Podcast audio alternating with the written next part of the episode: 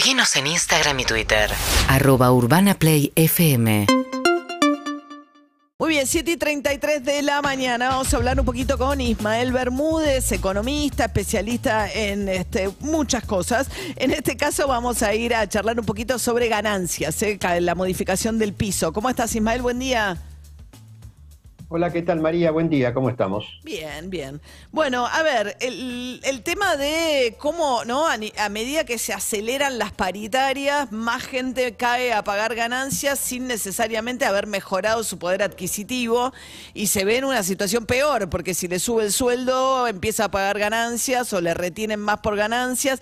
Entonces es una situación donde eh, es muy, digo, hay que ir a la misma velocidad de la inflación, ajustando ganancias para que no caiga gente que en teoría no está pagando y que empieza a pagar por efecto de la inflación. Sí, efectivamente es así. Este, está ese llamado piso salarial, que estaba en 404.062 pesos de salario bruto. Eh, se lo había corregido en enero, pero ya en enero se lo había corregido por debajo de la inflación que habíamos tenido en el 2022, con lo cual ya ahí eh, arrancamos mal. Y, lógicamente, la inflación de estos meses llevó a que trabajadores que no estaban pagando ganancias pasaron a tributar, pasaran a tributar ese impuesto. Según el cálculo de economía, son 250.000 mil trabajadores en relación de dependencia. Entonces, era necesario nuevamente subir el piso. Bueno, economía lo venía dilatando, dilatando, hasta, hasta que ayer tomó la decisión de subirlo por la modificación que tuvieron los salarios en los últimos cuatro meses que está publicada la, medición salarial, que va del periodo de eh, cuatro meses, noviembre, diciembre, enero, febrero. Eso da un 25,29% y entonces ahora el piso salarial se elevó de esos 404 mil a 506 mil pesos. Con lo cual, no es que hay una mejora de esos trabajadores, sino que, bueno, dejan de perder lo que estaban perdiendo hasta ahora porque vuelven a quedar exentos del pago del impuesto. No es que van a tener ahora una mejora salarial, sino que van a tener el hecho de que si antes no pagaban, ¿por qué después empezaron a pagar? Porque no estaba esa actualización. ¿Cuál es el problema que hay? como bien vos dijiste, la velocidad con que está subiendo la inflación hace que ya esas actualizaciones o ajustes del piso salarial no se pueden hacer cada cuatro meses. No, claro. Tienen, que, ir a la velocidad de la paritaria, o sea, si no van empalmados con la paritaria, el desfasaje genera este efecto. Claro, pero ahora las paritarias son más cortas, claro. inclusive con cuota, en algunos casos con cuotas mensuales. Se firma quizá por tres meses y te dicen, bueno, en tres cuotas.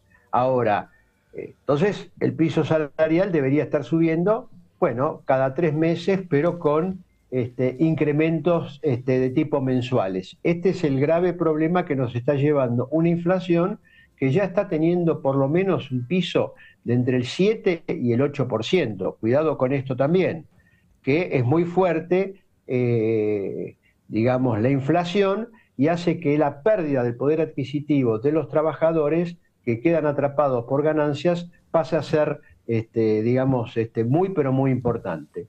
Bueno, es un alivio, va a empezar a partir de mayo y hay, además de esto, dos cuestiones que me parece importante destacar.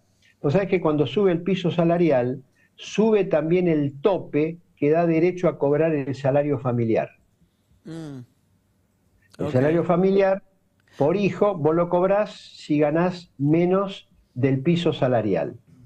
Ah, Como sube el piso salarial, entonces automáticamente se tiene que subir ese techo de tal manera de que aquellos que estaban cobrando salario familiar lo sigan cobrando, el salario familiar por hijo.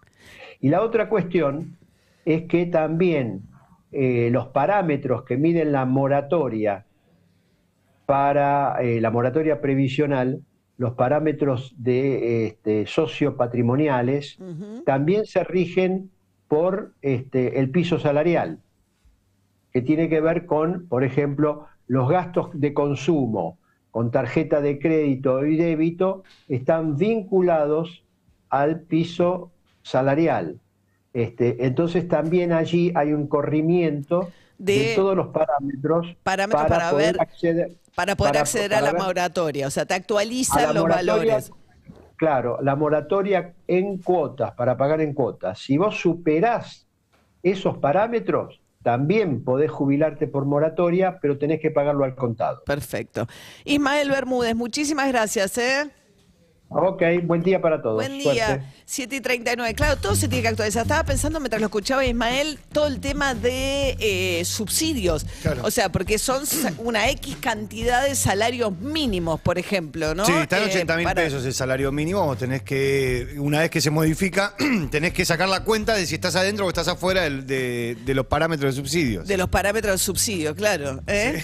Lo mismo para las prepagas, para pedir que te aumenten menos eh, el ritmo, Claro, ¿no? Para que baje el ritmo de aumento. O sea, es un trabajo que tenés que hacer todos los meses. Calcular cuál es el parámetro bajo el cual caes, ¿no?